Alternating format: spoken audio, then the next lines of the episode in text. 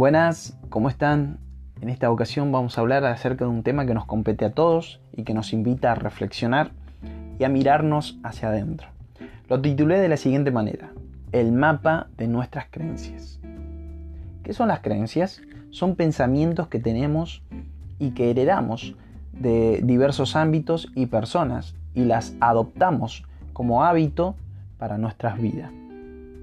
Estos hábitos o estas creencias nos dirigen de alguna manera a nuestro objetivo o a nuestro propósito de vida o nos aleja.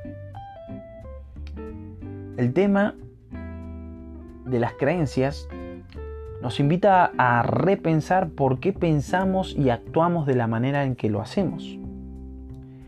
Resulta que había un nene que ve a su madre cocinar una pizza y cortaba ambos extremos y la colocaba al horno. Entonces el nene, curioso, pregunta por qué eh, la madre hace esto. Y la madre responde porque así lo hacía su mamá. Entonces, como la abuela estaba viva, le pregunta lo mismo, ¿por qué cocinaba la pizza y cortaba de ambos lados? A lo que la abuela responde que eso lo hacía su mamá y que por inercia ella también lo repetía. Entonces, como la bisabuela estaba viva, el nietito o el bisnieto, ya en este caso, pasa a preguntárselo. Eh, y la bisabuela le responde, mira, no tengo ni idea por qué cocinaba la pizza de esa manera, pero sí me acuerdo que teníamos una asadera muy chiquita y como la masa era tan grande, le cortaba ambos extremos y recién la colocaba al horno. Esta historia nos invita a pensar de que hay patrones de infancia, hay conductas de, de familia que se va heredando de una generación a otra.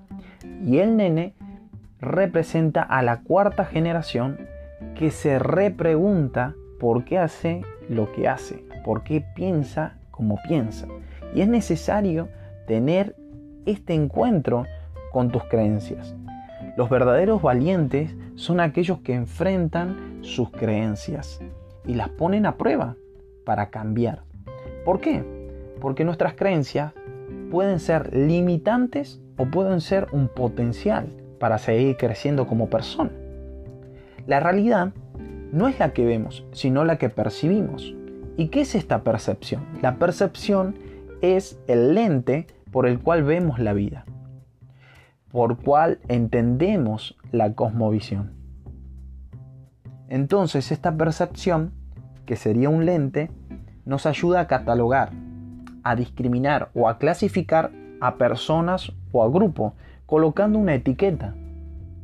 Este es religioso, aquel es sabio, aquel es un burro, aquel es millonario, aquel es humilde, aquel es orgulloso.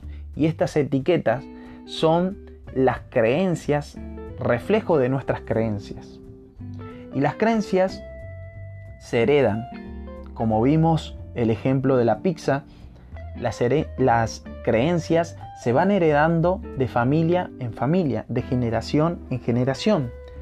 Pero lo importante que tenemos que tener en cuenta es que las creencias tienen fecha de caducidad. Alguien dijo que las armas del ayer no nos sirven para la guerra del hoy. ¿Por qué?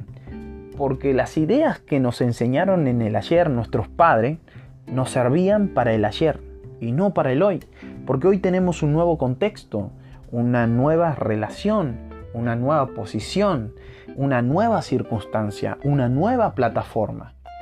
Ayer eras hijo, hoy sos padre y el día de mañana serás un abuelo tu postura, tu circunstancia va a cambiar, por consecuencia tus creencias. Ahora, tus creencias pueden abrirte puertas de bendición o puertas de maldición. Por tu carácter o por tu forma de pensar o por tu forma de creer, se te pueden abrir puertas extraordinarias o se te la pueden, te la pueden cerrar en tu cara. Si me pides, si me pides un consejo, yo apliqué este consejo a mi vida. Si quieres un consejo, esto te puede servir. Enfrenta tus creencias. No tengas miedo, Los verdaderos valientes son aquellos que enfrentan a sus creencias y las ponen a prueba. Hay personas que tienen miedo a cambiar sus creencias por el qué dirán o porque tienen miedo de ser excluido de un grupo, de una iglesia, de un club o de un círculo de amistades. El miedo no debe ser un limitante para cambiar tus creencias. Debes enfrentarlas y cambiarlas, porque tienes que tener distintos resultados. Albert Einstein dijo en una ocasión que una persona no cuerda es aquella que repite siempre las mismas cosas esperando resultados distintos. John Maxwell dijo, si quieres tener resultados distintos, haz cosas distintas. Entonces, si en tu vida no hay mejoramiento, si no hay crecimiento, no hay un desarrollo, no hay una evolución, debes enfrentar tus miedos, debes enfrentar a tus creencias de tal manera que puedas cambiar y romper ese molde que te enseñaron, que te dijeron cómo deberías actuar, cómo deberías portarte, cómo deberías entender la vida. Esto te ayudará a crecer. Y lo último, si quieres cambios radicales, debes cambiar tus pensamientos. La Biblia dice, tal es el pensamiento del hombre en su corazón, así es él, así se va a manejar, así va a pensar, así va a actuar. 2. Visita, come, disfruta de lugares distintos que antes no has visitado. Que, eh, habla con personas que antes no hablabas. Eh, come comida que antes no comías. Disfruta de la vida que te rodea. Disfruta de otras amistades. Y 3. Cambia tu círculo de amistades. Eso te ayudará a crecer, a ampliar tu horizonte darás un giro de 380 grados a tu vida y vas a ver que vas a tener resultados extraordinarios en tu vida. Bendiciones, que Dios te bendiga.